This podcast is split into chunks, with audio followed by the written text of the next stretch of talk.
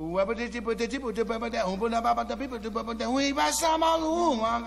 love jazz. Pela curiosidade, pela novidade. Une conception musicale unique au jazz. feel the jazz music in a different way. Quelque chose qui n'a pas encore été joué.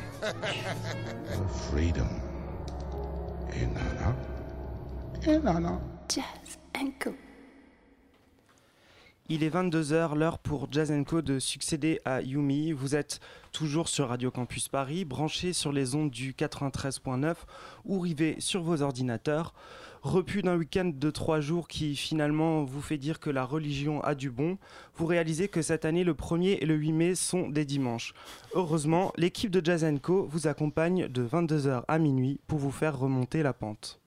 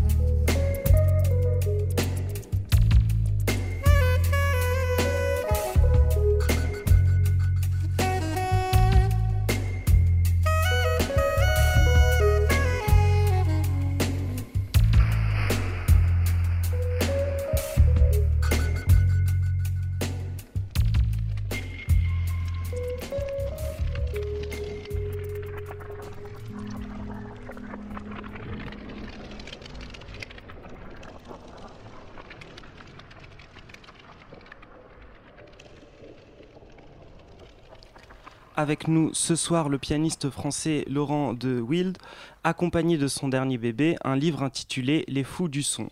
19 ans après une biographie de Monk qui a connu un succès international, L2W revient avec une histoire de la musique électronique.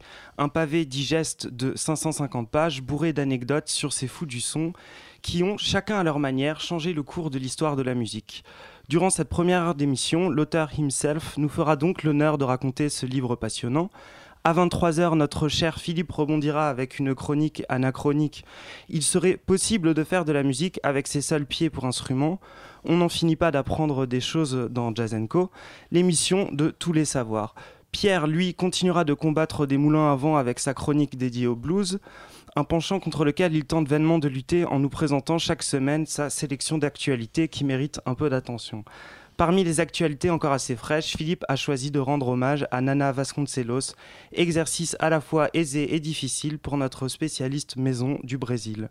C'est du côté euh, de Laurent Deville que nous avons commencé euh, cette émission, puisque nous avons écouté une version toute particulière de Summertime.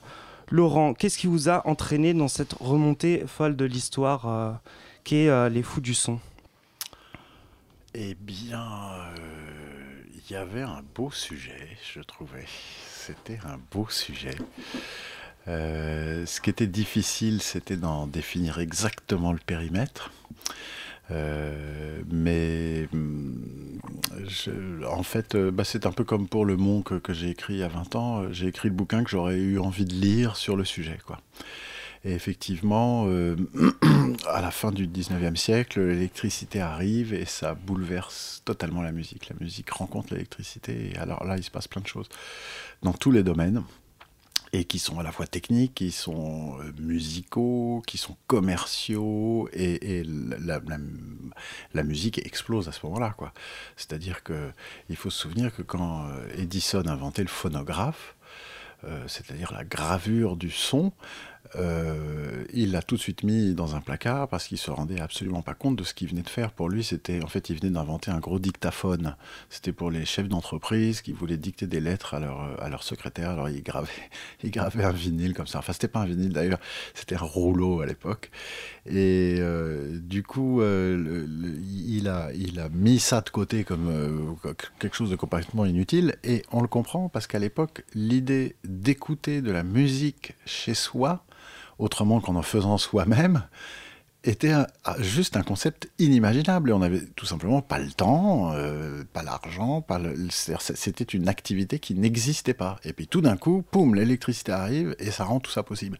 Avec après ça la radio, bien sûr, et puis l'amplification et, et toute la lutherie électronique. Et donc, euh, je trouvais le sujet absolument passionnant, surtout que euh, les héros de mon bouquin sont les inventeurs, qui sont des gens pour qui j'ai énormément de sympathie. Et surtout, les, deux premiers tiers de mon bouquin sont une, enfilade de destins absolument extraordinaires.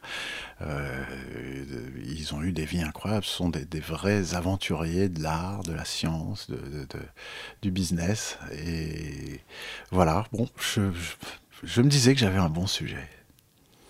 Mais du coup, c'est, on, se posait la question avec Philippe justement de ce qui poussait un, pianiste à, écrire, parce que évidemment, euh, sans mettre des cloisons, euh, tous les pianistes ne le font pas. Et euh, du coup, avec votre réponse, je me... et en pensant au fait que vous avez fait des, des documentaires aussi pour Arte, sur Monk notamment, Mingus, Mingus euh, en fait, c'est un besoin de transmettre également. Absolument, tout à fait. Euh, dans l'idéal, le lecteur ou la lectrice de mon livre euh, ferme la dernière page en, en ayant compris et en étant prêt ou prête à entendre la musique différemment. Et à comprendre ce que c'est que la différence entre le son d'un violon et le son d'une flûte. Qu'est-ce qui fait cette différence? Comment on peut le, comment on peut la fabriquer? Comment on peut la dissimuler? Comment on peut, on peut jouer avec? Tout ça, c'est, ce sont des enjeux euh, très importants. Il y a beaucoup de gens qui sont, euh, qui aiment la musique, qui aiment la voir en live, mais ils comprennent pas ce qui se passe. Et c'est vrai que maintenant, on est dans une époque électronique où, euh, comment dire, un tout petit geste peut déclencher des cataclysmes sonores. Et donc, beaucoup de gens sont, euh, je pense, un petit peu perdus. Ils voient les choses qui se passent, mais ils comprennent pas ce qui se passe. Et, pour eux, je pense que ce bouquin est bien, comme pour tous les gens qui s'intéressent à la musique, parce que la musique, c'est aussi du son. Et ça, ça a été une découverte personnelle euh, au début des années 2000. Euh, c'est que, oui, il y, a deux, faces. Il y, a, la face musique, les notes, et puis il y a les sons, les fréquences. Et ce sont les deux qui marchent ensemble. Et, ne pas s'en rendre compte, comme je l'ai fait pendant euh, presque 40 ans, a été pour moi un, aveuglement euh, que je me suis beaucoup reproché après. Et finalement, ce livre est, un, est une façon de, raconter cette histoire. Et euh, vous, vous, écrivez d'ailleurs mm, de temps à autre pour Jazz Magazine, ce qui, ce qui d'ailleurs accentue ce côté transmission et comment, en tout cas, comment rendre accessible justement euh, ce type d'explication euh, ben, euh, expliquer avec des termes techniques quand même et presque scientifiques à certains moments le procédé de la radio, du téléphone, les étapes des inventeurs. Quel a été le truc pour euh, ah bah, euh, déjà le problème c'est qu'il faut parler bon déjà il faut comprendre comment ça marche parce que moi je suis pas un scientifique donc j'apprenais sur le tas et comme je suis pas scientifique, j'ai pas une formation de scientifique rationnel, ce qui fait que parfois il y avait tout un pan de choses qui m'échappaient complètement. Alors j'avais des discussions avec des gens autour de moi, euh, en particulier le bassiste qu'on a entendu sur la piste d'introduction de ce groupe Organix que j'avais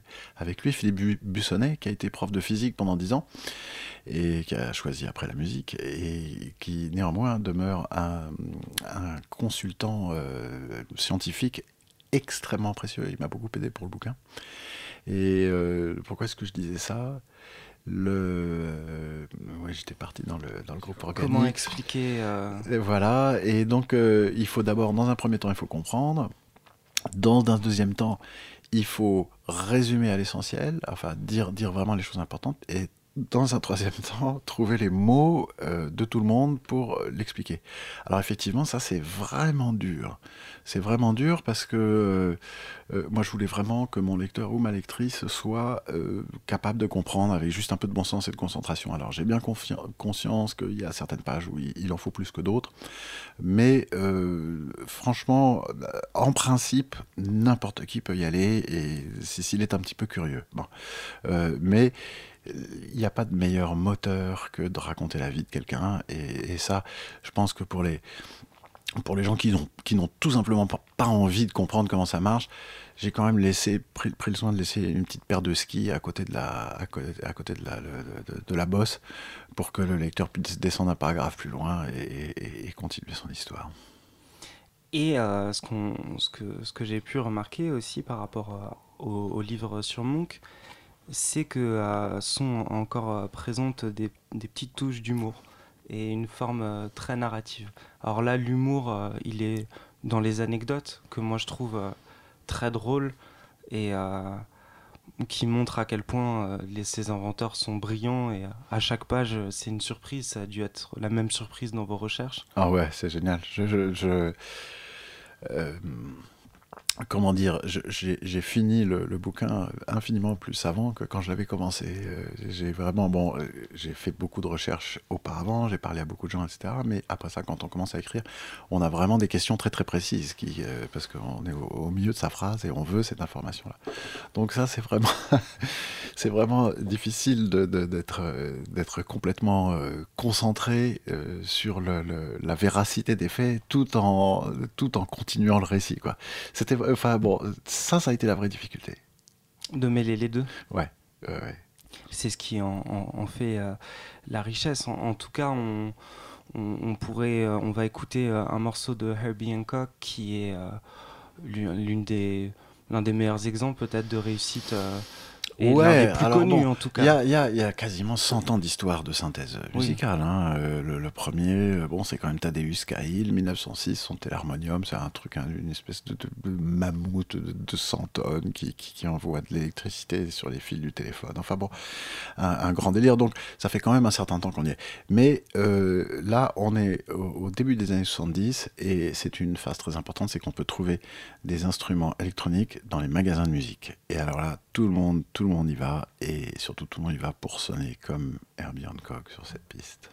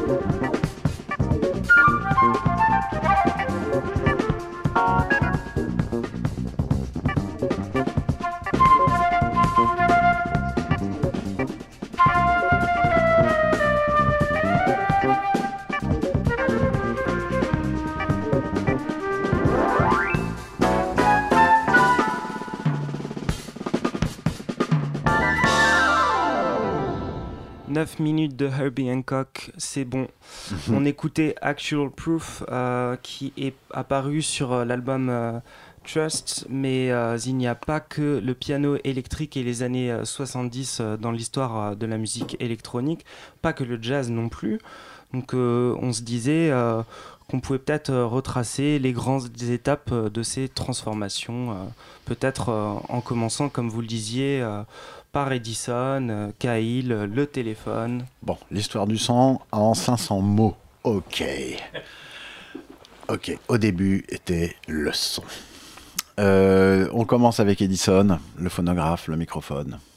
Euh, et donc le téléphone aussi, même si pas lui l'inventeur, il, est juste derrière.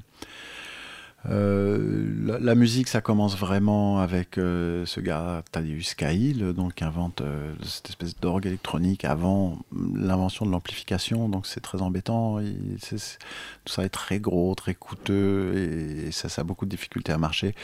Et en plus, malheureusement, son, son, son système, c'est d'envoyer du son par les, par les fils du téléphone. Mais comme il envoie un signal extrêmement fort, il brouille euh, les signaux des, conversations téléphoniques à côté, donc ça crée plein de problèmes. Et, finalement, son, son, bousin, ça marche. Il aura dévoué toute sa vie et son bousin, ça a marché pendant un an maximum.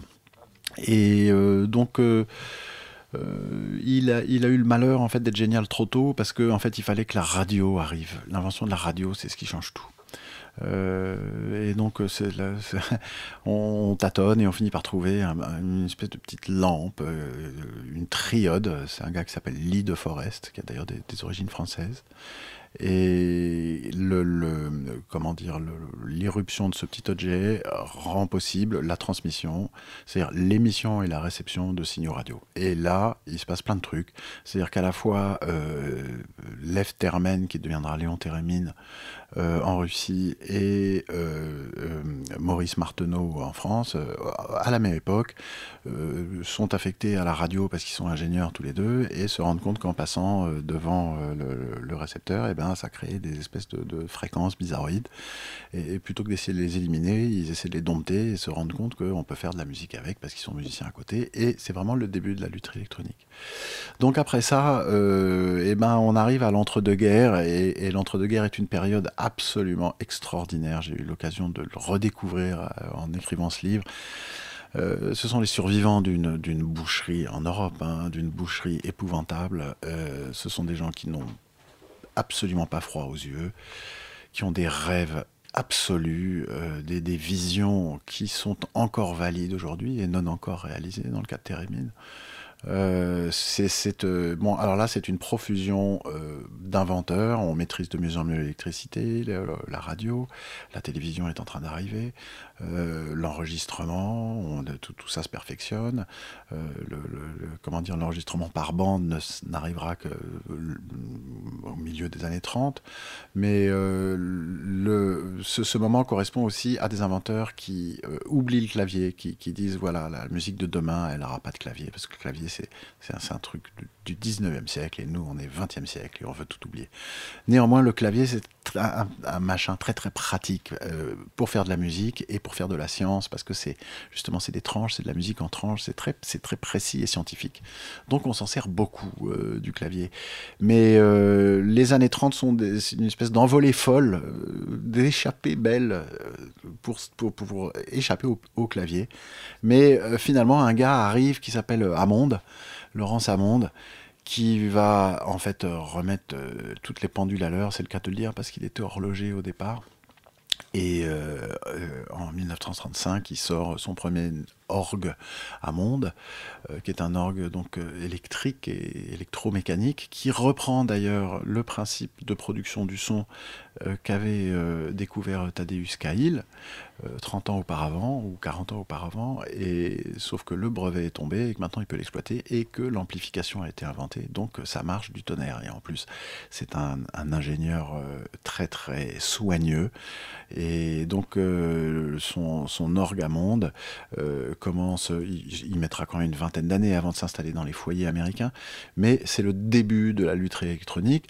Laurence Hammond est un petit peu je pense, le seul, quasiment le seul de tous mes portraits d'inventeurs qui est vraiment euh, accompli son destin, c'est-à-dire qui est resté euh, chef d'entreprise, qui a continué d'inventer, qui a inventé des choses merveilleuses euh, en association. C'est le seul qui a connu un, un véritable succès commercial. aussi. Voilà, qui est resté, qui n'a pas vendu son nom, qui est resté à la tête de sa boîte jusqu'à la fin. C'est, une rareté exceptionnelle. Tous les autres, tous les autres ont connu malheureusement un destin bien plus tragique. Bon, alors je ne parle pas de, de la vie de ces inventeurs. Là, là, on est vraiment dans le, le- le- le fast forward. hein. Euh, donc, euh, Hammond euh, commence à installer au milieu des années 30. euh, Bon, cette idée que la lutte électronique, bon, ça va se développer. Arrive pendant la guerre cette invention allemande magnifique, l'enregistrement sur bande magnétique. Et alors là, après la guerre, c'est une, explosion dans tous les sens. C'est-à-dire que la, la, bande magnétique, c'est- génial. C'est-à-dire que, bon, au départ, c'était quand même utilisé pour retransmettre les, tran- les discours de Hitler en faisant croire qu'il les tenait dans une ville alors qu'il était dans une autre pour déjouer les attentats. Et, à la fin de la guerre, euh, le, magnétophone a été une véritable prise de guerre scientifique. Et ça a été ramené aux États-Unis. Et là, il a connu euh, une double expansion. D'abord euh, au niveau du son, c'est-à-dire qu'on s'est aperçu, qu'en utilisant plusieurs têtes de lecture ou de, ou d'enregistrement, on pouvait créer de, l'écho artificiel, etc. Et puis toute la musique concrète commence à se, à se développer. Ça, c'est un axe. Et l'autre axe, c'est celui de l'informatique, c'est-à-dire qu'on est en train d'inventer des systèmes extrêmement compliqués qui demandent énormément d'informations, des 1 et des 0, et on ne sait pas où les mettre. Et la bande magnétique arrive à point nommé donc pour euh, euh, permettre à l'informatique de se développer. Donc on a, on a compris comment capter le son, le transmettre, le graver. Et là, on comprend, on, on sait comment l'éditer en fait. À partir du- de la bande magnétique, euh, on tient réellement le son entre ses mains quoi. Et donc beaucoup de gens vont jouer comme ça aussi. Et euh, bien entendu ce qui est au bout de l'histoire informatique du son c'est sa numérisation et donc ça c'est effectivement euh, une étape un processus qui est très lent qui prend une vingtaine d'années euh, que l'on doit à Max Matthews euh, les, comment dire les bidouilleurs euh, informatiques connaissent, les Max VST euh, qui s'appelle comme ça en son honneur. Et donc c'est lui qui a vraiment euh, rendu possible, eh ben, enfin qui a créé cette passerelle, cette passerelle entre le numérique et l'analogique. Et euh, bon, à partir de là, euh, conjointement se développe eh ben, euh, la synthèse de son que je dirais commercial, entre guillemets, c'est-à-dire des instruments faciles à programmer qu'on peut prendre sous le bras et qu'on trouve dans un magasin. Et donc ça, c'est le début des années 70, avec, je dirais, une, marque, enfin plusieurs marques dominent, Moog, ARP, EMS en Angleterre, et Buchla, euh, non pas en termes de puissance commerciale, mais de euh, précocité dans les, inventions. Et donc euh, là va se développer à ce moment-là en Californie un noyau dur d'inventeurs qui vont devenir les interlocuteurs privilégiés des Japonais, car les Japonais jouent à partir de l'après-guerre un rôle essentiel dans le développement de lutherie. Et euh, il y a euh, trois marques, Korg, euh, Yamaha et Roland, qui sont vraiment, euh, comment dire, retenues par un homme ou, une, succession de, personnes qui vont, comment dire, être dans un premier temps fabricants, sous-traitants des Américains et comprenant beaucoup plus rapidement qu'eux et avec un, système capitaliste beaucoup plus patient, beaucoup plus prévoyant, euh, beaucoup plus collaboratif, vont progressivement euh, développer des instruments, y compris des boîtes à rythme, des échantillonneurs, et donc complètement diversifier l'offre de la lutherie électronique. Et euh, j'achève mon livre à la fin des années 80, qui est en fait l'époque où la numérisation du son est arrivée à un point suffisamment satisfaisant pour que tout, la recherche suivante bascule dans l'ordi. On bascule dans le software, le hardware, c'est fini. Et donc moi, j'ai décidé de m'arrêter aux au derniers hardware fabriqués réellement originaux. Donc on, on passe... Euh... Juste une petite question, euh, question, parce que tout à l'heure, vous parliez de musique, notes et puis du son et que vous, vous trouviez. Comment un pianiste qui passe par le conservatoire, qui apprend le. Je suis pas passé par le conservatoire. Voilà, je le pianiste d'accord. qui apprend ah oui. le euh, pianiste, jouer du d'accord. piano -hmm. classique va tomber dans, dans cette lutherie électronique Et comment il se forme, comment il découvre, comment, comment, comment se fait le passage? Euh, mais je, le- le- je réponds pour le pianiste. euh, Vous, par exemple, comment, comment c'est venu? Euh, Comment s'est fait le passage? à l'électronique? À l'intérêt électronique Euh, bah, c'était moi. Moi, j'étais, ouais, moi, j'étais euh, jazzman acoustique, euh, New York style, et quand je suis revenu en, en Europe, j'étais vraiment sur ce, sur ce sillon-là. Euh, sauf que, bon, j'avais un peu l'impression d'être l'homme qu'a vu l'homme, qu'a vu l'homme, et l'impression de tourner un petit peu en rond. Et je trouvais que ce qui se passait effectivement en électronique était très intéressant, très créatif, euh, bougeait à toute allure, et euh, je trouvais qu'il y avait vraiment de l'action là-dedans. Euh, le jazz étant une musique qui théoriquement peut s'entendre avec un peu toutes les autres, je voyais pas d'objection à aller dans cette direction. Soutenu par le fait que bon, moi je suis né en 1960, donc j'ai grandi avec les machines électriques, et même quand j'étais à New York, j'avais un Macintosh Plus où il fallait mettre les disquettes pour démarrer le système et, euh, euh, et du MIDI et j'ai acheté le DX7 quand il est sorti et le D50 quand il est sorti et le Korg M1 quand il est sorti voilà. Donc euh, j'ai toujours eu cette comment dire cet intérêt cette, cette oreille et, et cette habitude de- d'évoluer dans ce monde. Et c'est ce qui vous fait poser la question euh, à Médéric Collignon et Guillaume Perret dans le dernier Jazz Mag, justement, de quel est euh, leur prochain instrument, euh, enfin, Mhm. quel est leur prochain euh, matos. euh, on, on sent euh, en- la passion et c'est vrai qu'aujourd'hui, euh, tout est beaucoup plus petit puisque le, le livre commence euh, avec, enfin, commence plus ou moins avec Kyle en deuxième chapitre et son énorme télarmonium euh, qui prend euh, toute une pièce. Parce que vous, vous le disiez, la musique passe par le téléphone, mais ce que les gens ne savent pas forcément, c'est que la musique euh, venait d'un instrument qui était gigantesque et très compliqué, ouais. et que les Japonais euh, hum, sont très collaboratifs, euh, bossent ensemble, mais qu'à la base, début du XXe siècle, on- on- il est surtout question d'inventeurs euh, très, euh, très solitaires, absolument très audacieux solitaire ouais. et craintifs par rapport à, à leur, euh, à leurs inventions, puisqu'il y a toute une histoire de brevet. Mais on, ouais. on parle- on- on- on va peut-être en, en parler euh, après un, Ouais, un morceau, sujet un euh, peu indigeste oui mais qui est, qui est, qui est super intéressant, euh, encore une fois. euh, mais on, va écouter un, un disque dont vous nous parlerez après. Il y a allez 45 minutes de, de morceaux d'affilée, mais vous inquiétez pas, on coupera.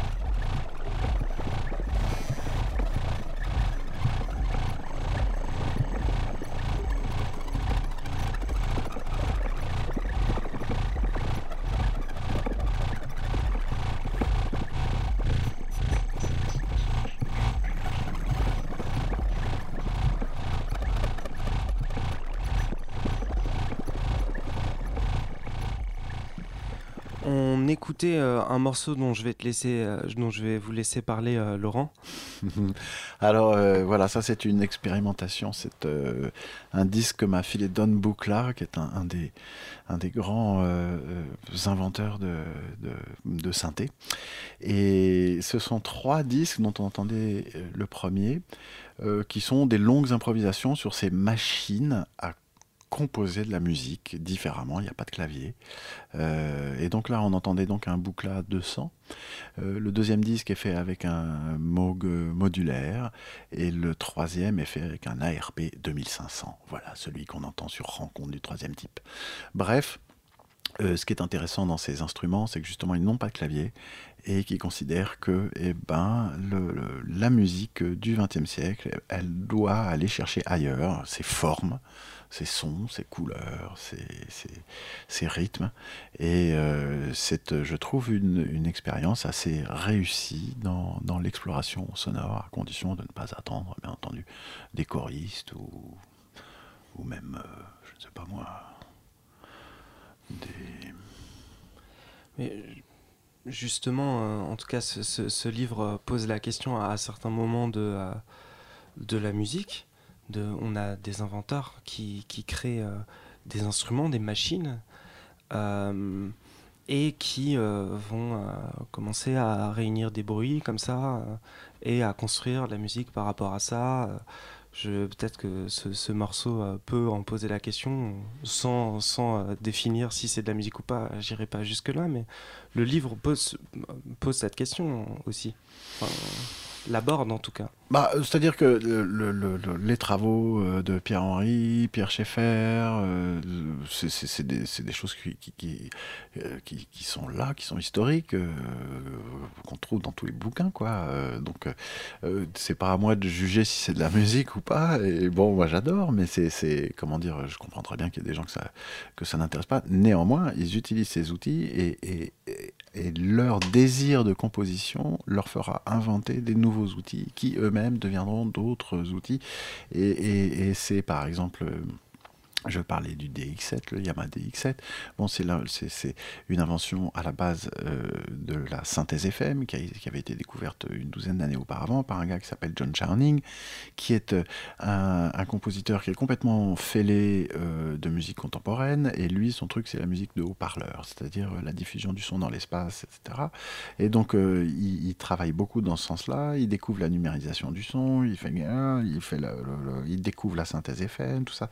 Ça prend énormément de temps.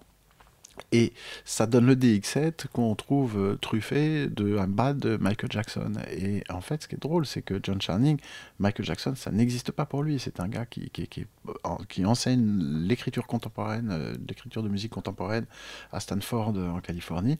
Et, Michael Jackson, ça, c'est pas du tout son univers. Mais à cause de ses recherches, à cause de sa curiosité, boum, ça donne un instrument qui, ouh, plaît à tout le monde. Et le, livre est justement de, truffé de d'inventeurs, de, de, créateurs dont on n'a pas entendu parler, qui sont restés euh, inconnus, mais qui ont, permis euh, des avancées euh, incroyables. Et en dehors de ça, j'ai oublié son nom là maintenant tout de suite, mais je pense au film de Hitchcock où c'était quel instrument? C'était le. Le thérémine Non, le Ah, le trotonium, hein, le les oiseaux, trotonium, les ouais. oiseaux, absolument. Oscar Sala qui, qui fait la, la partition, qui, enfin, qui imite le- les cris des oiseaux avec son, son instrument, justement, issu des années 30, le trotonium. Euh, Une façon mer- merveilleuse de, de produire le son avec, euh, comment dire, en posant son, son doigt sur des espèces de, de rubans, euh, double, double ruban, et c'est comme ça qu'on faisait les notes. Et puis, euh, bon, le- ça, ça- ça- ça pouvait faire des sons extrêmement étranges. Un instrument qui lui-même euh, ramène au, ma- au Marteneau, aux ondes Marteneau, Absolument. qui, donc euh, Marteneau qui était musicien justement et qui, euh, Tout à fait, qui, et enseignant. qui se sépare euh, du clavier. Peut-être que vous pouvez un peu nous parler. Et les, les ondes Marteneau sont assez connues, mais en même temps, autour de moi, quand j'en parle, ça surprend toujours de, de- de savoir qu'on peut Ah. faire de la musique comme ça. Alors je, je vous laisse expliquer le comme ça. Bah alors le comme ça, c'est euh, Maurice Martineau, c'est assez drôle parce que il, f- il- donc il part un petit peu un petit peu derrière Térémine sur les mêmes euh, constatations euh, qu'on peut faire euh, avec la proximité du doigt euh, d'un récepteur quelconque, on pouvait effectivement moduler la hauteur d'un son et, son volume avec l'autre main. Et donc, lui, il- il farfouille un peu dans le même sens que Térémine, mais comme il est justement musicien classique, enseignant, tout ça, euh, c'est drôle parce que c'est une, histoire de darwinisme euh, de lutherie, quoi, euh, de lutherie électronique. C'est-à-dire qu'il essaie d'échapper au clavier au départ, puis c'est comme si, alors, au dé- au début, il est à, c'est un petit meuble, alors qui est, relié par, un fil, puis il se rapproche progressivement, puis il y a un faux clavier pour pouvoir se repérer, et puis après ça, il se dit, mais pourquoi pas faire un vrai clavier tant qu'à faire? Et hop, finalement, euh, 15 ans après, il se retrouve à, avoir fait un instrument qui est un instrument à clavier, qui était ce qu'il ne voulait pas faire. Néanmoins, cet instrument à clavier est absolument extraordinaire parce que déjà il est posé sur ressort, le clavier, ce qui fait qu'il il offre la possibilité à un pianiste euh, d'avoir du vibrato.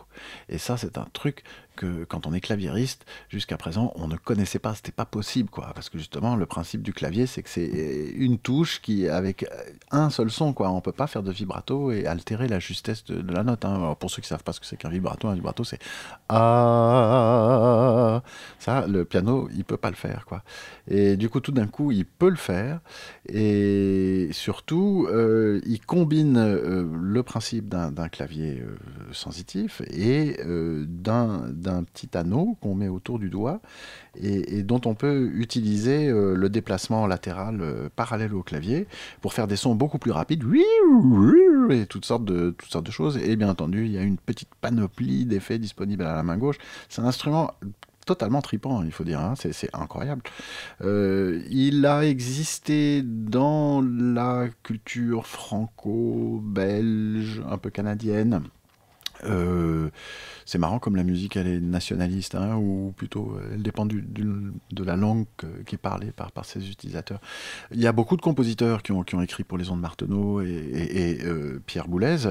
Son premier job c'était euh, ondiste euh, chez Renaud Barrault à une époque où tout le monde avait un ou une ondiste pour, jouer de ça. Mais je pense, moi, je, connaissais les ondes Marteneau très très loin avant de m'in- de m'intéresser au sujet, et je pense que la raison en est que on n'en voyait pas dans les magasins de musique. Moi, je, je voyais des Moog qui étaient très chers, euh, des, des synthés des trucs qui étaient vraiment hors de prix. Donc, pourquoi ne pas mettre des ondes Marteneau Alors, après ça, je- j'essaie de raconter un peu ce qui s'est passé. C'est- juste, ça a été deux mondes totalement séparés, hermétiques. Et je crois qu'il s'est vendu en tout 280 ondes Marteneau depuis l'exemplaire numéro 1.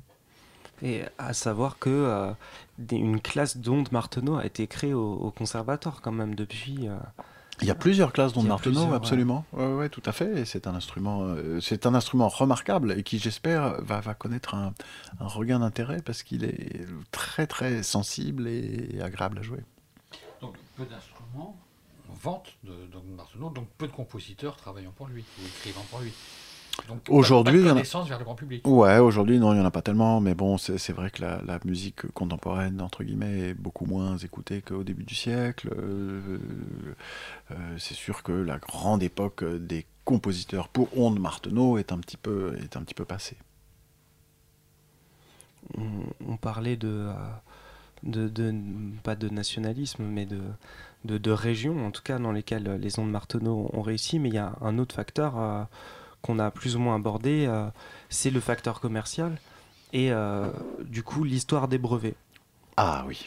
Et là, euh, c'est euh, on le re- les brevets, on, on les retrouve euh, au moins dans la toute première partie du bouquin, la moitié. Est-ce que vous pouvez nous en parler un peu?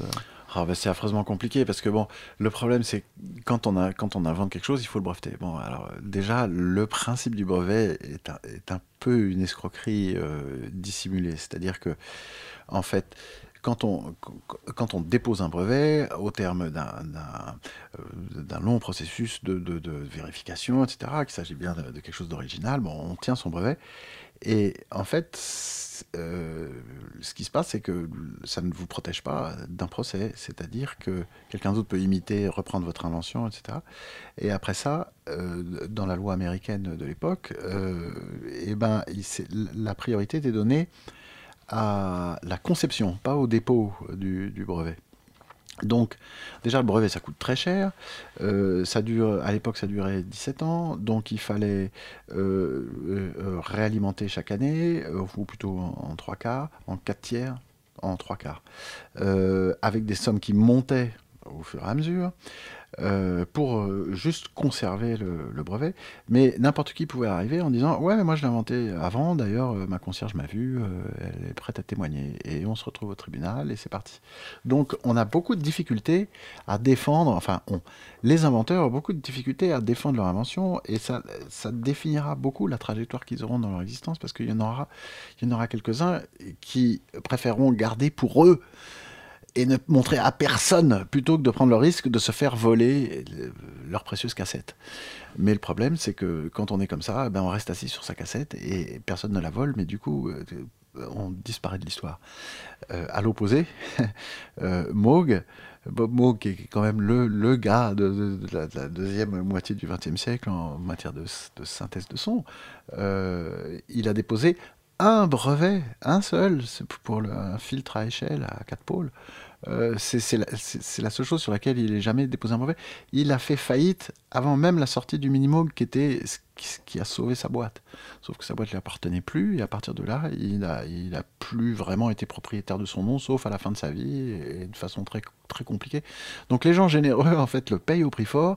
Les gens qui sont, euh, euh, comment dire, radins, le payent au prix fort aussi. Donc qui c'est qui s'en sort? Eh ben, le gars qui est assez malin pour inventer un objet qui marche tout de suite euh, et qui trouve tout de suite euh, son succès commercial. Et là, c'est facile parce qu'on a la surface financière et commerciale pour faire face à... Entre le moment du commercial, il faut qu'il sache industrialiser. Ah oui, ah bah ah, bien sûr. où ils trouvent des partenaires. Ah bah tout ça, mais voilà, tout ça, c'est, mais c'est extrêmement compliqué. C'est vraiment, c'est pour ça que la vie d'un inventeur, c'est horrible et c'est génial en même temps parce que ils doivent penser à des choses extrêmement différentes et, celle-ci est une, c'est une série de technicalités. Je raconte en particulier dans le bouquin l'histoire de, ce malheureux Armstrong euh, qui a été donc euh, un inventeur extrêmement prolifique, décoré d'ailleurs de la Légion d'honneur française pour avoir beaucoup aidé le développement de la radio pendant la Première Guerre mondiale. Euh, il invente un système des ondes de, super hétérodyne qui, est encore utilisé aujourd'hui. Il invente le système de la radio euh, à modulation de fréquence qui est utilisé encore aujourd'hui. Et à chaque fois, il invente. C'est lui qui découvre le principe. C'est quasiment. C'est lui qui découvre l'oscillateur qui est la base de toute la, production synthétique du son. Euh, et chacune de ces inventions lui a été volée ou a fait l'objet de procès qui duraient 30 ans, etc. Et donc, au milieu de sa vie, Ici, tout simplement, euh, bon, c'est un peu un spoiler, quoi, pour, pour, les gens qui vont acheter le bouquin, mais bon, euh, il, habitait au 13e étage de son immeuble, il a mis son chapeau il et son manteau, il a ouvert la fenêtre et il s'est jeté du haut de son étage. Donc, euh, ça, peut, ça peut prendre des tournures absolument tragiques. Et je, je vous cite là-dessus, c'était peut-être avant l'épisode du suicide, mais c'est l'injuste ascendant de la crapulerie sur la création. Euh, par rapport à Armstrong, à Lee de Forest et à, la RCA. Euh, il y en a un autre qui a été euh, plutôt malhonnête, c'est Franzen, qui, qui s'est tiré, hein, on peut le dire, avec l'instrument de Chamberlain, donc le Rhythmate. Il est parti au Royaume-Uni avec le modèle 600 Music Master et il l'a vendu. En, tout cas, il est allé voir des, des scientifiques euh, qui ont donné naissance au mélotron. Voilà un autre exemple euh, de, de crapulerie. Euh, ouais, ça c'est assez mauvaise manière, je dois dire. Mm. Lui, j'ai jamais vraiment euh, su ce qu'il était devenu. À mon avis, il a disparu dans la nature parce que, effectivement, les trois frères britanniques qui, qui ont acheté de bonne foi le principe du Chamberlain en croyant que Franzen leur avait vendu, ont développé donc le mélotron. Ça marchait très bien. Tous les groupes de rock euh, anglais en avaient. vraiment, ça, ça faisait un tabac. Donc, ça commençait à s'importer aux États-Unis Et là, quand, c'est là qu'ils se sont rendus compte que Chamberlain est venu les voir et leur a dit Mais les gars, mais vous savez, vous savez que ça, ça, m'appartient. et donc, ils étaient obligés, de, ça, leur a coûté très cher, de pouvoir continuer leur business. Quoi. Et il y en a d'autres, euh, des anecdotes euh, comme ça dans le livre de Laurent de Wild, Les fous du son. Euh, peut-être avant de se quitter, vous pouvez nous en donner une dernière. C'est un, un livre qui est qui est plein, euh, plein de, de vie, puisque euh, ce sont euh, des portraits, euh, des portraits d'inventeurs euh, et en même temps euh, des explications euh, de leurs inventions, bien entendu. Donc des portraits pleins de- d'anecdotes croustillantes, euh, peut-être une dernière.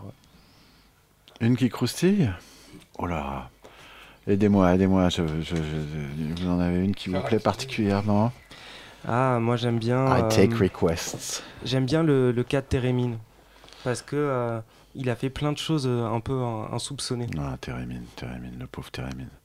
Térémine, il est, génial, il est génial, il est, découvert comme tel par Lénine, qui le, le- décore, le- l'envoie en tournée d'agite-prop en Russie, et puis après ça, il va en Europe, et c'est, et, un instrument qui a mis, en fait, qui, est vraiment l'instrument fondateur de la lutherie électronique. C'est, lui qui a vraiment frappé l'image de toutes les générations d'après. Bob Moog a fabriqué des thérémines euh, dès son plus jeune âge et jusqu'à, jusqu'à sa mort. Et bon, pour ceux qui n'ont jamais vu un thérémine en action, c'est on fait de la musique avec juste des gestes de déplacement dans l'air, quoi. On ne touche rien. Et donc, euh, euh, après ça, part aux États-Unis, fait une tournée triomphale. Il croit qu'il va vendre 50 000 de- de son invention. Il en vend péniblement 500. Euh, il- après avoir fait fortune, il fait faillite. Euh, il est plus ou moins euh, manipulé par le KGB de l'époque, le, enfin le, GPU qui euh, profite de sa présence pour le forcer à faire de l'espionnage industriel.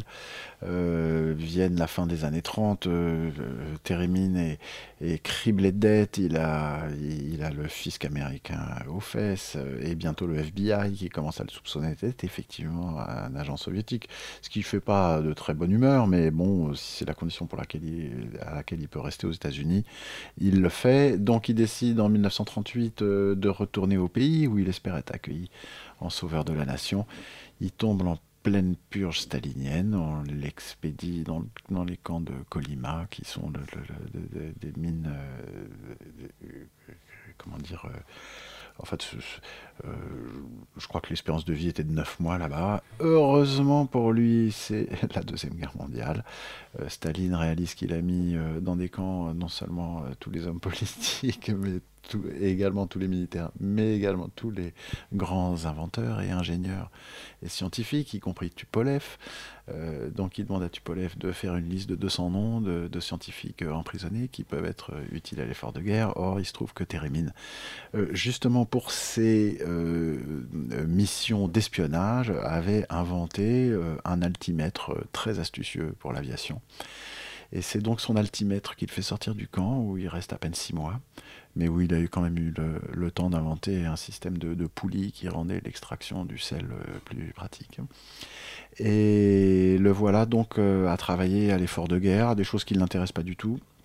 Il purge sa peine de 8 ans et quand euh, il sort, il se voit décoré de l'ordre de Staline pour service rendu à la nation, mais c'est un ordre qui doit re- rester secret.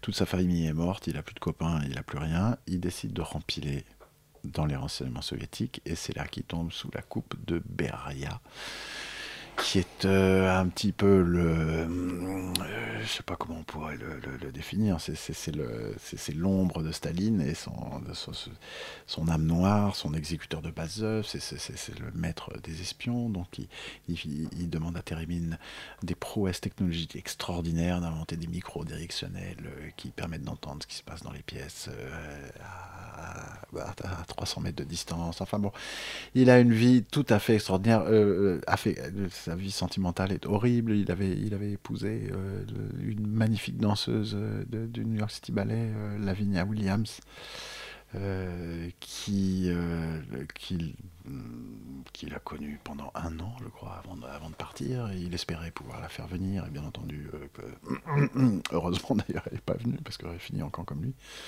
Bref, euh, et à la chute du mur, il vit très longtemps. Euh, il, euh, vit très longtemps. Et à la chute du mur en 1989, il est invité au Festival électronique de Bourges, des rencontres musicales de Bourges. Et là, il y a tout l'international de la synthèse du son qui attend euh, le, le- le prodige revenu. Et c'était l'intégralité du chapitre 3. En fait, c'est un polar ce bouquin. Et il est, il est, euh, voilà, hein, c'était la, la vie de Térémine euh, et euh, ils ont à peu près tous une, une vie euh, aussi folle que ça. On, on donnera, on n'en dira pas plus. euh, en tout cas, la vie de ces inventeurs euh, se trouve dans toutes les bonnes librairies euh, sous le titre Les Fous du Son. C'est écrit par Laurent de Wild. Merci d'être venu ce soir pour nous raconter tout ça. Avec plaisir.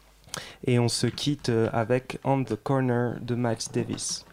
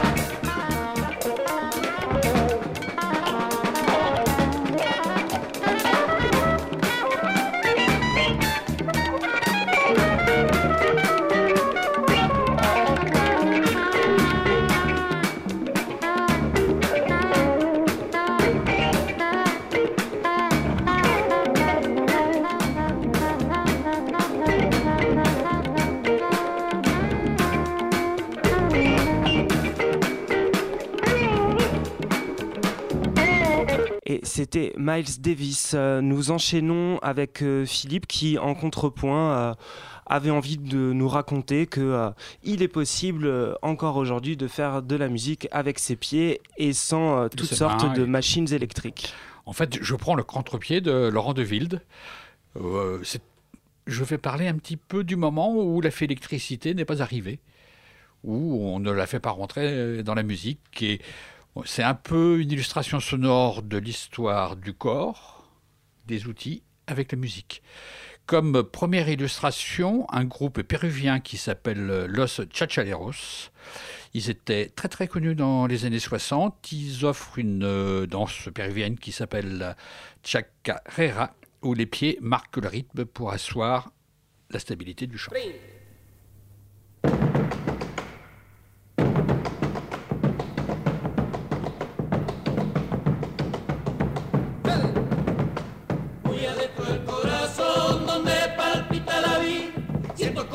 Comezón, al ser mi prenda querida.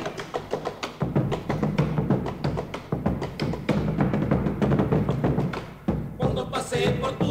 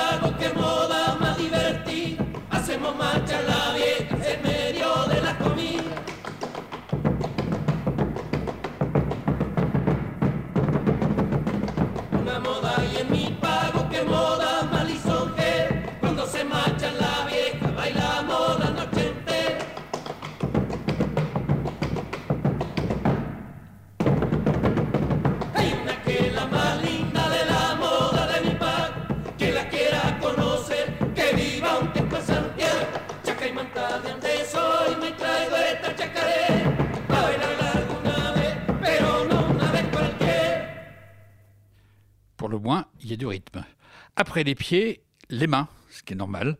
Euh, mains accompagnées aussi par un autre musicien qui joue du tambour. La personne qui va chanter, c'est Clementina de Jesus, une sambiste noire euh, brésilienne, redécouverte dans les années 70. Là, elle chante un titre qui s'appelle Kangoma Mechamo. C'est un jongo, un rythme traditionnel afro-brésilien qui est assez lié aux religions africaines.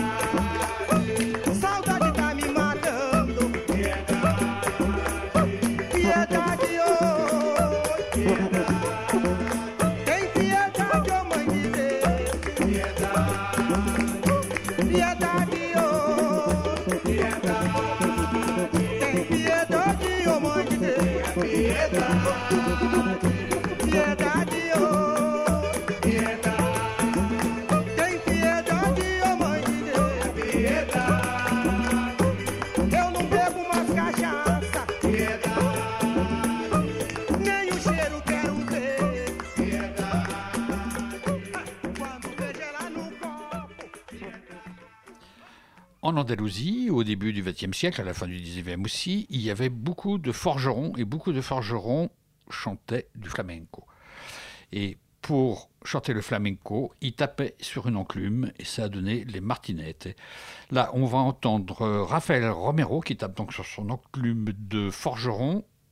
C'est enregistré en 1954. C'est la plage 20 du CD 1 d'une anthologie qui est parue chez Frémo autour du flamenco et qui parle beaucoup d'un disque qui avait été enregistré en 1954 par Hispavox qui avait mis en studio pendant une semaine des, des chanteurs de flamenco. Et c'était très intéressant parce qu'il y avait la génération de ceux qui, dans les années 50, avaient 70, 80 ans, donc étaient porteurs de la mémoire, et ceux qui avaient une quarantaine d'années simplement et qui étaient un peu une rénovation. C'est un album de trois vinyles qui était ensuite paru en France en 1958 sur le label Ducret et Thompson.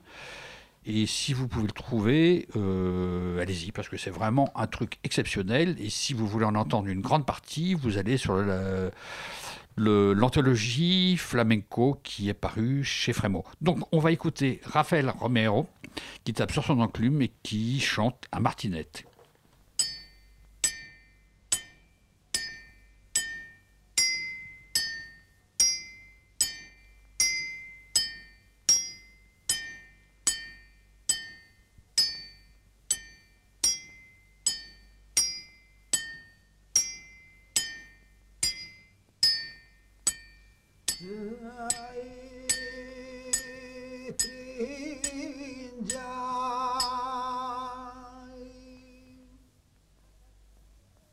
Ven acá tu mujer,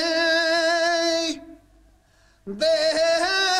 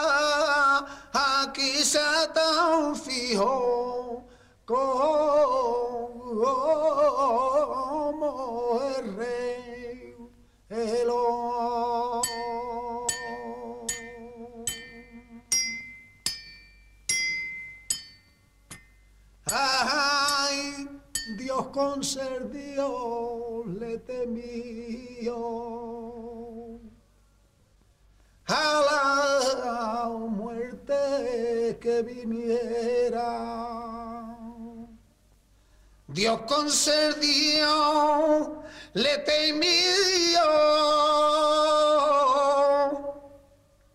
A la muerte que viniera. Y, y yo por ti perdería más si él vivía que tú hubiera.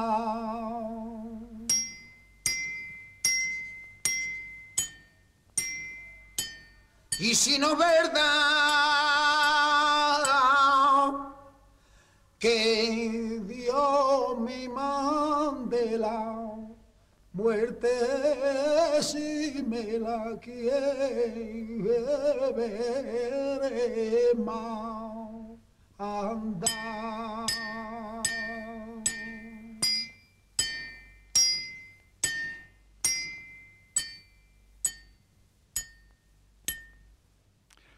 En parlant du corps, en parlant des outils, je voulais dire que l'homme s'adaptait toujours pour créer de la musique. Et en, même en parlant de la lutherie électronique, que d'un côté on peut voir les inventeurs et de l'autre côté quand même ceux qui vont créer la musique avec la lutherie électronique ou avec qui vont faire évoluer les instruments pour créer leur belle musique. On raconte des histoires ce soir dans Jazz Co. Philippe euh, vient euh, de, lancer un, mouvement nouveau, c'est-à-dire euh, de prendre le contre-pied immédiatement après le départ de l'invité, ce qui est assez lâche, mais on le, remercie de, cette belle chronique. Et on rempile sur le blues avec notre ami Pierre Ten. Jazz. Radio Campus Paris. Le blues, le peuple du blues, et euh, j'ai eu envie de changer dans la narration là cette fois-ci, parce que j'en ai un peu marre des histoires qui commencent euh, toujours pareil dans les années 20 avec le delta, l'alcool, la prison, le racisme. Donc là, on commence par la fin, parce que c'est parfois des histoires qui se finissent bien. Et donc, on commence par le blues revival. C'est ce mouvement qui s'est étalé entre les années 50 et les années 60, où, euh, qui a permis de redécouvrir tous les pionniers euh, du blues d'avant-guerre, du delta, euh, de toute cette musique qui a commencé dans l'entre-deux-guerres en général à être enregistrée et qui avait sombré après-guerre dans l'oubli le plus complet. La guerre, c'est donc bien sûr celle de 39-45, la Seconde Guerre mondiale. Donc redécouvert euh, d'abord grâce au travail euh, de quelques gens de bon goût, le Max Père et Fils qui continue, l'entreprise d'enregistrement phonographique de toutes ces traditions afro-américaines, la librairie du Congrès de Washington qui commence à archiver euh, tous les enregistrements des musiques afro-américaines pour offrir la première reconnaissance institutionnelle de la musique autochtone des États-Unis, et également l'organisation des folk festivals qui fleurissent un peu partout aux États-Unis et jusqu'en France dans les années 60. Une effervescence qui n'a pas que sa place dans les musées, mais permet à ces musiques de repartir de bon pied dans la culture populaire, demander à Muddy Waters ce qu'il en pense, ou qui offre une seconde carrière à certains des pères fondateurs tombés dans les limbes de la mémoire collective. Et c'est là que j'introduis enfin le personnage dont je vais vous parler aujourd'hui, puisque c'est un des premiers à en avoir bénéficié, il s'appelait Booka White. Au début des années 60, il avait abandonné toute activité musicale pour travailler dans une usine de boîtes de conserve où il fut retrouvé par deux inconnus. hein. Le premier nommé Ed Denson et le second était un guitariste nommé John Fahey. Alors, ces deux-là, ils l'introduisent dans le circuit du blues revival, mais la vraie question c'est la suivante. Comment ont-ils retrouvé Booker White? Je fais du suspense, un peu narration. Aujourd'hui, j'ai tout investi là-dedans. Ils l'ont retrouvé parce que tout simplement, en 62, il y a un jeune chanteur folk qui a décidé de lancer sa discographie et sa carrière en incluant dans son premier album une reprise de Fixin' to Die, écrite par Booker White, qui était une de ses chansons les moins aimées, qu'il avait enregistrée en 1940. Jeune chanteur qu'il n'est pas besoin de présenter, car il suffit d'écouter sa voix, Fixin' to Die donc, dans cette reprise de 62.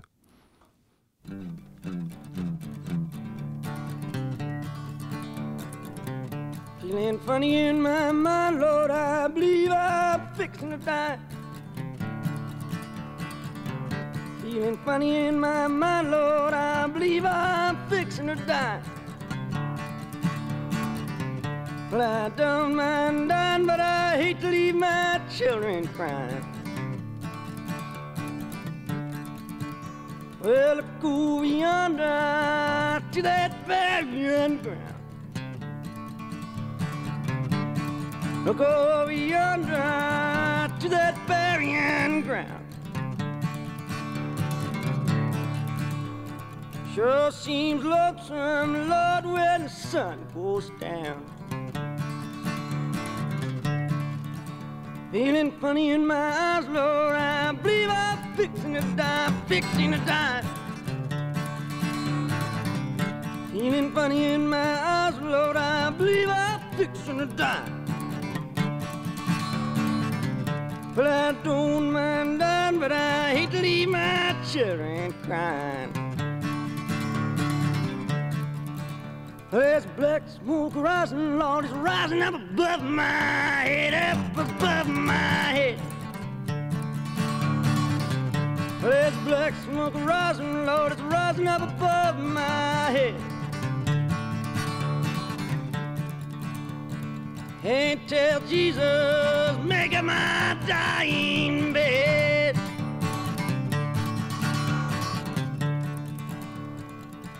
I'm a walking kind of funny, Lord. I believe I'm fixing to die, fixing to die. Yes, I'm a walking kind of funny, Lord. I believe I'm fixing to die, fixing to die,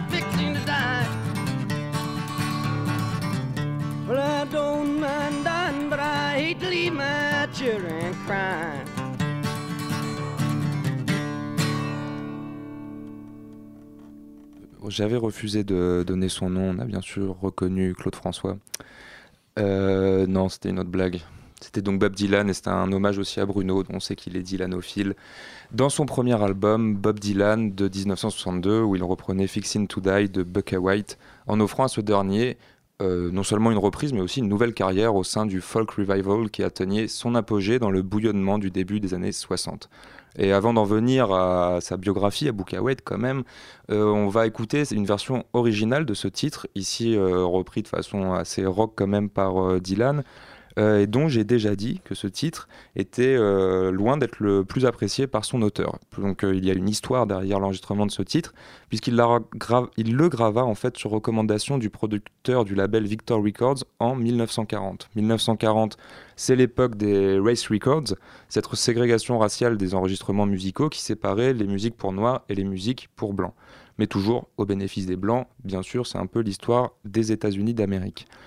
Euh, Blanc était systématiquement en studio et définissait ce qui méritait ou non d'être enregistré. Et dans cette session précise de 1940, White n'échappe pas à cette façon de produire, puisque le producteur de Victor Records lui refuse de nombreuses chansons, jouer euh, des chansons traditionnelles, blues euh, du répertoire de Booker White, mais il s'enthousiasme pour Fixin' to Die, dont voici donc l'enregistrement original, même s'il était mal aimé par son auteur.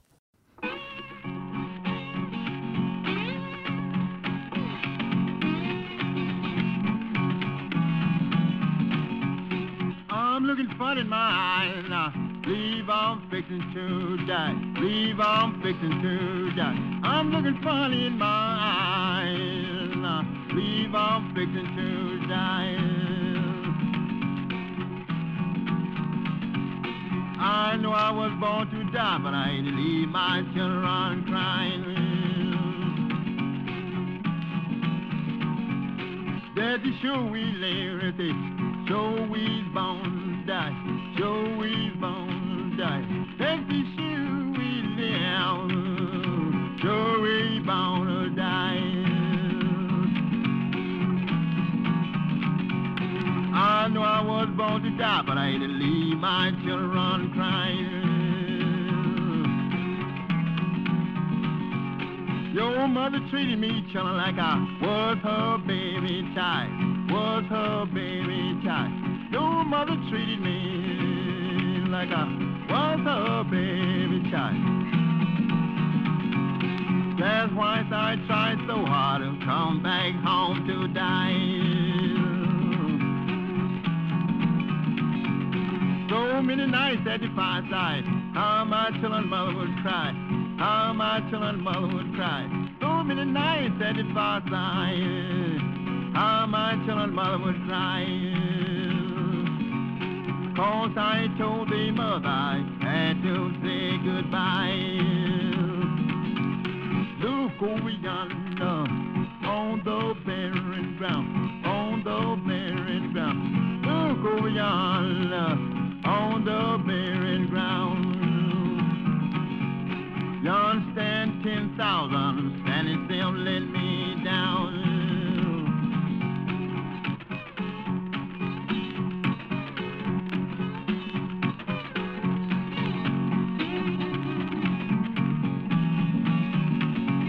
Mother, take my children back before they let me down, before they let me down. Mother, take my children back before they let me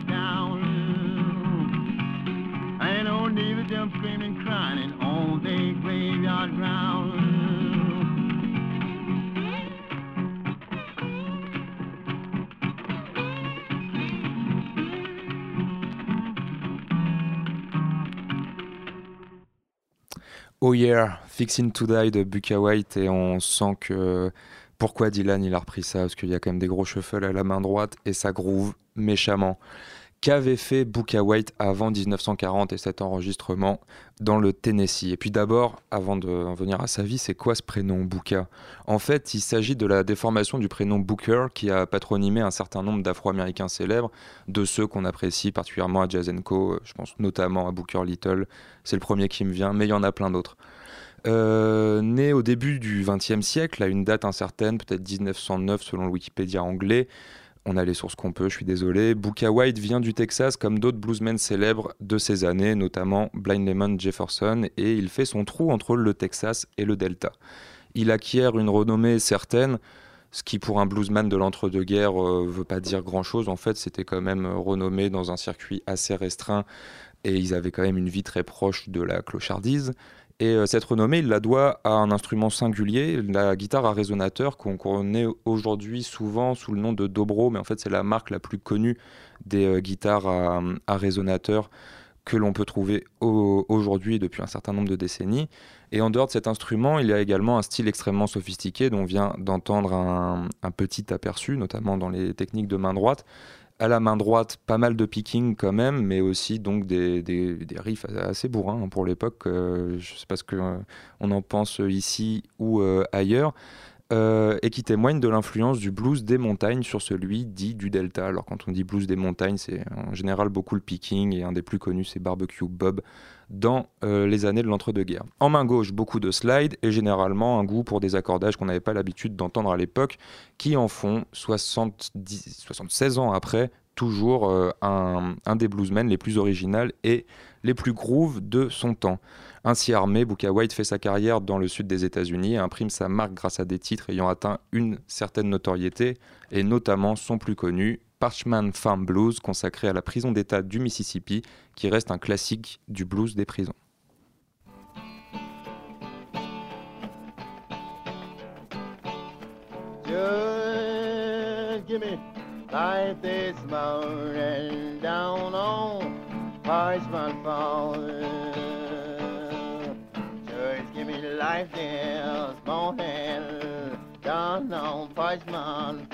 I wouldn't hate it so bad, but I left my wife and my own. Oh, you, goodbye, wife. Oh, you have done gone. Oh, goodbye, wife. All you have done gone. But I hope some song.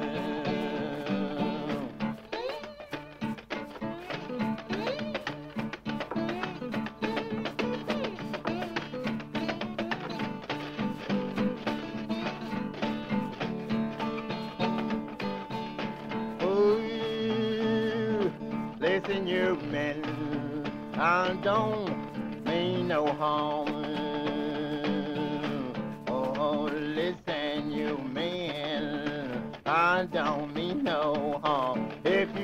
You wanna do good, you better stay for Parchman phone.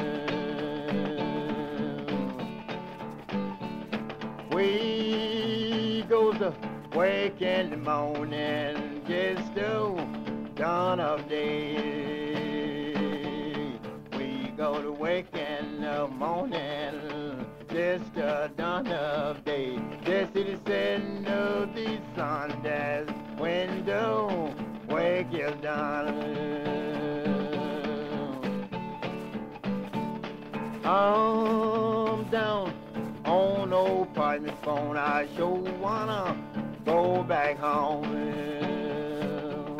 I'm down on no apartment phone, but I sure wanna go back home. But I hope someday I will overcome.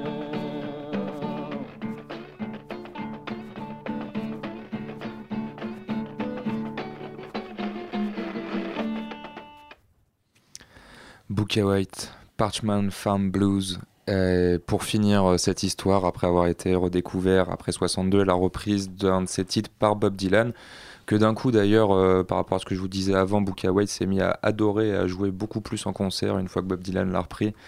Euh, il a quand même eu, euh, suite à donc, cette reprise et suite euh, à son implantation dans le folk revival, il a eu une, fin de, une deuxième carrière dans sa fin de vie jusqu'en 1977, euh, date de son décès, ce qui lui permet aujourd'hui d'avoir un peu émergé dans l'oubli général des bluesmen et du patrimoine blues, ce qui fait que Florent, comme tu le disais, je me bats peut-être contre des moulins avant, mais la vache, qu'est-ce que c'est bon. Et c'était euh, la, euh, pas la découverte, mais en tout cas euh, l'approfondissement de Pierre euh, pour euh, sa passion euh, du blues, euh, passion que nous partageons tous ici dans Jazz Co. Vous êtes d'ailleurs toujours sur Radio Campus. Il reste à peu près 25 minutes d'émission, euh, 25 minutes de plaisir et on revient dans l'actualité avec un festival qui a commencé il y a une dizaine de jours, le 18 mars exactement. Vous le savez peut-être déjà tous, il est question de Banlieue Bleue, le festival de jazz en Seine-Saint-Denis. Alors euh, pour ceux euh, qui sont prêts euh, et qui devraient se déplacer dans les ban- banlieues nord et est parisiennes, on va écouter un extrait du nouvel album d'un groupe anglais qui détonne. Leur nom dit presque tout. Il s'appelle The Comet is Coming. Et le titre du morceau, on vous le donnera après. On écoute.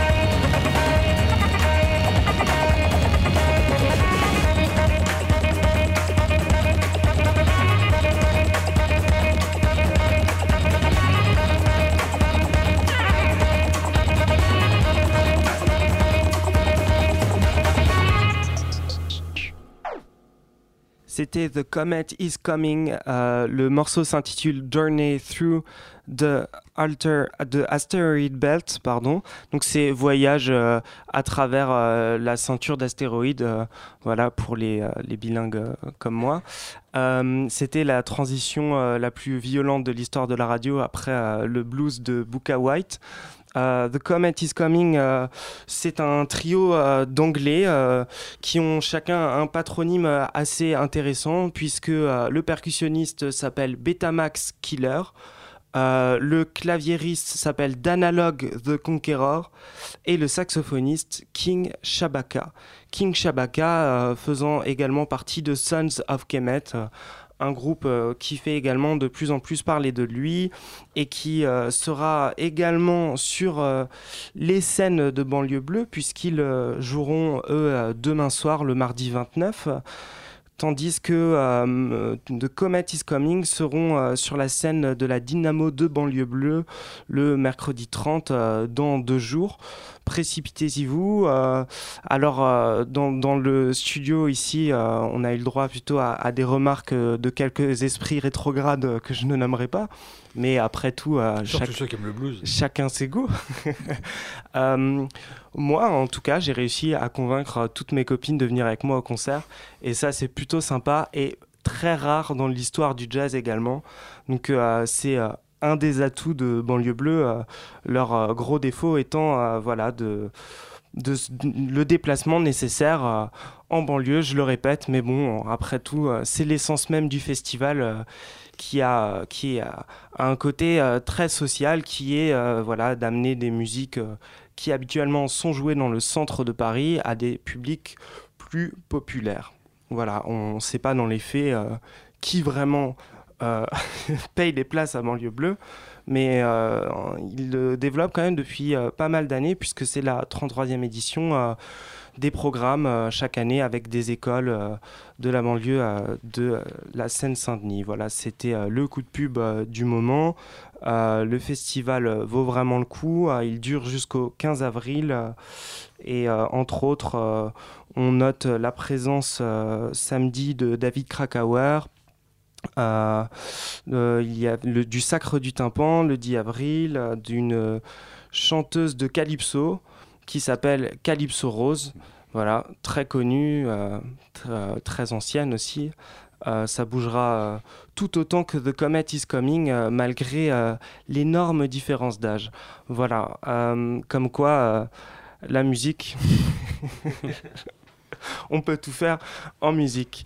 Et je redonne la parole à Philippe qui va nous, nous faire ben, sa chronique Zona Soul habituelle. Alors, avant Zona Soul, Calypso Rose un disque qui est paru chez Harmonia Mundi.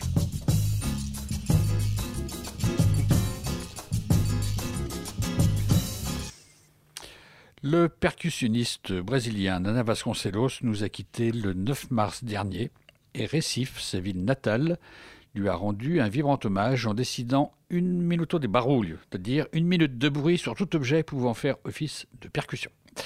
Les réseaux sociaux se sont enflammés à l'annonce de son décès, ce qui est un peu surprenant parce que Nana n'avait quand même pas auprès du grand public, en tout cas l'aura d'un musicien de l'envergure d'un Carl Jobim ou de Baden-Powell. Mais quand on reprend le film de sa carrière et de sa discographie, il est juste de se souvenir qu'il fut l'acteur d'enjeux musicaux essentiels depuis la fin des années 60. Pour cela, il suffit de citer les noms de ceux qui furent ses partenaires, Milton Nascimento, Egberto Gismonti, Nelson Angelo, Teca Ricardo sur les rives brésiliennes, Gato Barbieri, Don Cherry avec Codona, Pat Metheny, Arthur Lindsay et même B.B. King, ce qui faisait bien marrer Nana quand je l'avais interviewé, sur les berges de, des musiques noires et du jazz. Il a remis sous les feux de la rampe un instrument ingrat, le berimbau, et il sera, avec son compatriote Ayrton Moreira et d'autres comme Guillermo Franco ou Manolo Badrena, le fer de lance de la prégnance des percussions au-delà des simples coloris pour asseoir rythme et pulsation novatrice. Nana a vécu quelques années à Paris lors des années 70. On le croisait au discophage, cabaret brésilien alors renommé de la rue des Écoles. On pouvait assister à ses concerts dans des petites salles. S'étonner en le regardant danser, en tournoyant la salsa à l'écoute d'un orchestre dirigé par le flûtiste Mauricio Smith Salvagram. Moi, ça m'avait étonné. L'interviewer dans un café des Champs-Élysées. Nana avait la réputation d'être un personnage à la fiabilité incertaine. J'aurais beaucoup d'histoires à raconter sur lui. Mais j'ai souvent pu vérifier qu'il était plus fin et malin qu'il ne le laissait paraître et qu'il savait très bien ce qu'il faisait, qu'il savait gérer son image et mener à terme ses projets. D'ailleurs, ses carrières en fait foi. Né le 2 août 1944 dans un quartier pauvre de la péri- périphérie de la ville, Nana avait commencé la pratique de la musique en rejoignant comme tambour la banda municipale, c'est-à-dire la fanfare municipale de la ville de Récif. Peu après, il se produit dans des clubs et dans les théâtres de la ville. Comme batteur, il jouait la bossa nova parce que c'était à la mode à l'époque. Et il commence à acquérir une certaine renommée en jouant du marimbao, cet arc à une corde avec calebasse de descendance africaine, qui est très présent à Bahia en fait, auquel il donnera une dimension musicale jamais acquise jusqu'alors et qui devint son emblème. C'est avec cet instrument visuellement étonnant lorsqu'un musicien l'empoigne, qu'il se fit remarquer en Europe en 70 dans une tournée de Gâteau Barbieri.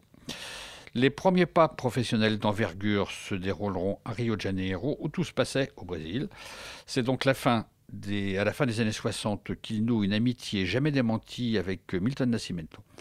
Commence alors la longue odyssée de Nana, de son berimbau, de tout son attirail de percussion, de ses claques sur son corps et de ses incantations vocales qui ne sont jamais qu'une autre façon d'approche percussive. Son oreille est toujours à l'écoute de son nouveau et sa curiosité d'esprit l'amenait à se confronter aux jeunes générations et aux technologies digitales. Il y, il y a quelques années, Marco Susano, qui est sans doute le plus grand percussionniste brésilien actuel, m'avait dit Chaque fois que j'écoute Nana, je suis ému. Comme il aura vécu 5 ans en France et plus de 25 ans aux USA, il aura marqué l'histoire musicale aussi bien en sa terre euh, natale, et depuis 15 ans, il était l'organisateur de l'ouverture du carna- carnaval de Récif, où il cherchait à illustrer la culture noire et indigène en valorisant des groupes de maracatu issus des quartiers populaires et des campagnes environnantes. Il aura aussi une notoriété à l'étranger en abordant des styles en lien avec le jazz, voire avec les marges de la pop music et du post-rock, puisque son groupe euh, Bush Dance de 87 euh, Arthur Lindsay et Peter Scherer. Il y a également un album qui s'appelle Rain Dance où il joue avec Ciro Batista et Sergio Brandon, deux Brésiliens, mais aussi ce groupe accompagné de jeunes danseurs hip-hop de Bush Dancers. En 99, ils étaient venus jouer à Paris.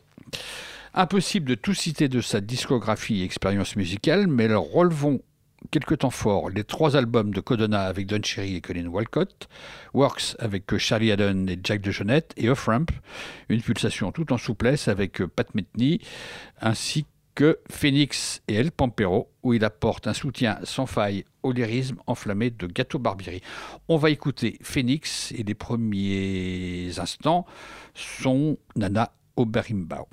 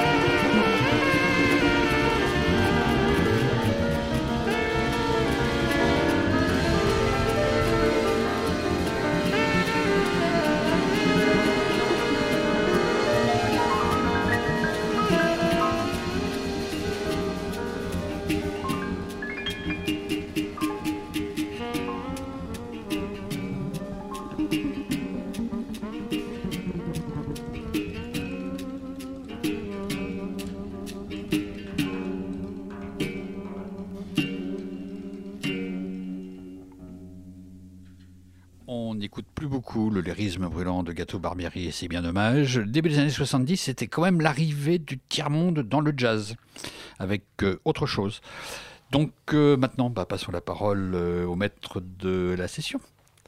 Alors on va, on va finir euh, cette émission avec un morceau de jazz, un morceau de Sonny Rollins qui, euh, euh, revient euh, en fait et qui continue d'être là en fait avec un disque dont le titre justement donne cette idée, le titre étant Holding the Stage.